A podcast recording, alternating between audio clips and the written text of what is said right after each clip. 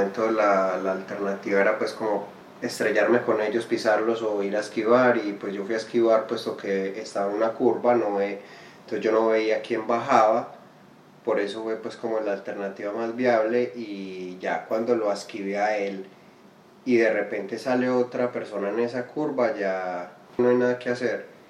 Yo me choqué y yo ya me iba a parar y y vi el pie destruido y yo tomo conciencia de que eso no fue un simple golpe, una simple caída, un simple raspón, sino un cambio de vida. De la urbe, material sonoro. Él es John David Aguilar. Y el 30 de noviembre del 2013, en la tradicional Noche de la Alborada, con la que se recibe la Navidad en Medellín y cuando se estalla pólvora desde todos los puntos de la ciudad, Perdió la pierna izquierda en un accidente de tránsito. Hay veces no sé qué pensar si es algo del destino, si es algo que tuviera que pasar, si simplemente fue una mala elección que yo tomé y por eso hubo un accidente. Son cosas que a veces no sabemos de dónde surgen porque el que menos debería de haber estado involucrado en ese accidente fui yo y fui el que más, por decirlo así, sufrió las secuelas. John era técnico automotriz y trabajaba como operador logístico en un almacén de construcción de la ciudad.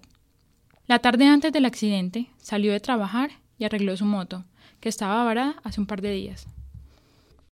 Estaba decidido a arreglarla ese día porque quería ir con su novia a ver la alborada desde el mirador de Las Palmas, donde se puede ver toda la ciudad, y de paso poner a prueba su moto con las calles empinadas que conducen al mirador.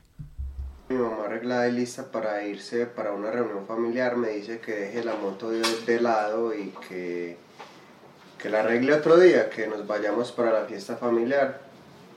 Yo en medio de mi terquedad y la, y la euforia por tener la moto buena ese día como tal, me quedé arreglando la motocicleta. Quería, por decirlo así, tener un plan romántico con mi novia e irnos a Las Palmas, uno de los miradores en donde la alborada se ve más bonita. Y en ese trayecto tuve el accidente.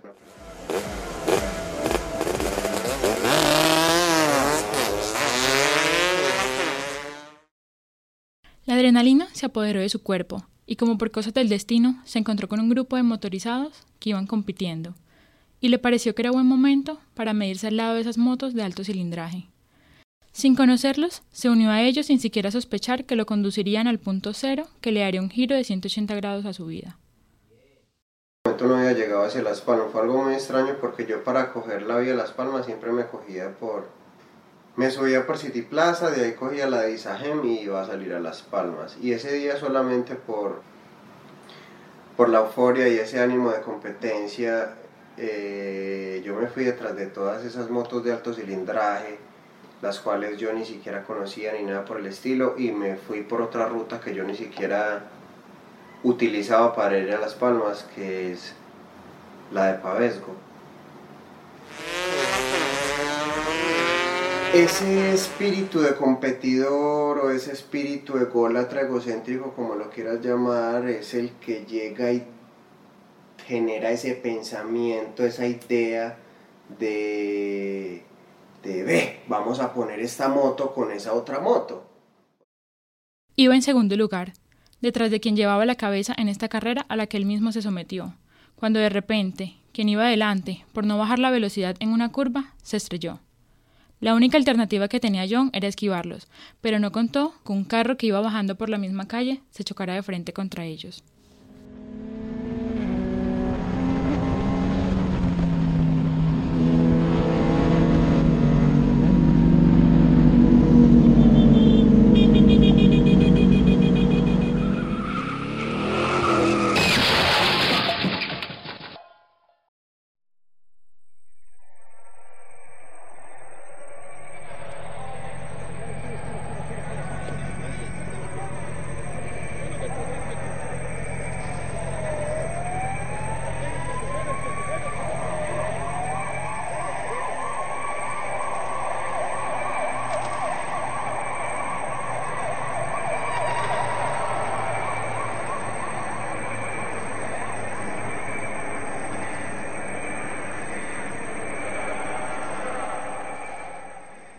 Quedó en muy mal estado porque, porque fue prisionada con el bumper de un carro que iba bajando y el motor que estaba en movimiento de la moto mía.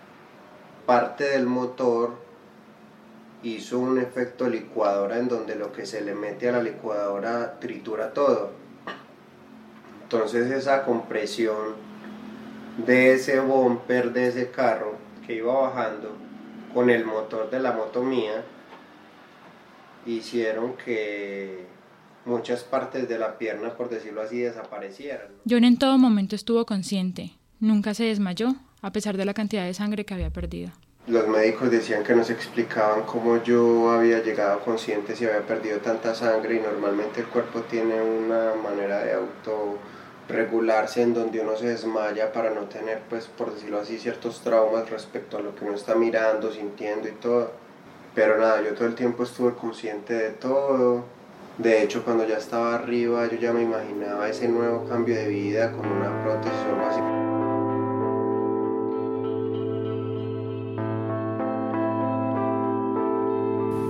el médico me dijo que había un 80% de posibilidades de perder la pierna y un 20% de posibilidades de salvarla. Siendo los valores estadísticos tan deprimentes, uno solo le toca poner, las, poner la vida en manos de la persona que está a cargo de, de intervenir quirúrgicamente. Salvaron su pierna, pero yo no entendía por qué su madre tenía tanto afán en que la cortaran si ya la habían salvado. Estaba convencida de que le iba a demostrar a todos que se iba a recuperar y su pierna iba a ser la misma de antes, pero yo no había perdido la noción del tiempo. Habían pasado casi 48 horas y el pie no había reaccionado de ninguna manera, estaba totalmente frío y yo estaba totalmente hinchado. Entonces, el afán de mi mamá decirme a mí que había que cortar la pierna era porque esa pierna al estar ahí conectada aún y no responder estaba generando una gangrena. Y ya el cuerpo estaba empezando a regar, por decirlo así, esa infección por la sangre. Y entre más tiempo pasara, esa infección iba a llegar a los riñones en donde ya no había nada que hacer entre perder su vida o perder la pierna, John tomó la difícil decisión de dejar ir su pierna. Después de que me despierto, ya es. Ya hago mucha más conciencia de que evidentemente tengo que hacer una nueva vida con una prótesis o con algún método de ayuda para poder caminar y hacer mis actividades común y corriente. Volvió a su casa, siete días después de ser amputado. En ese momento, todo se volvió real. Tenía que volver a su vida, pero su vida ya no era la misma. Ahora tenía que vivir con el profundo sentimiento de lo que solía ser, pero que ya no está. Uno de mis primeros, de mis primeros recuerdos de tristeza fue cuando me fui desde la habitación en la que estaba hacia el comedor. Y yo tenía esa costumbre de juntar los dos pies después de andar por la casa descalzo, juntar los dos pies y moverlos uno contra otro como para que caigan los suciecitos al piso. Y lo voy a hacer y ahí inmediatamente siento ese vacío, porque está un pie y el otro pie para hacer ese conjunto no está. Ahí fue como ese primer vacío, como, ay, madre.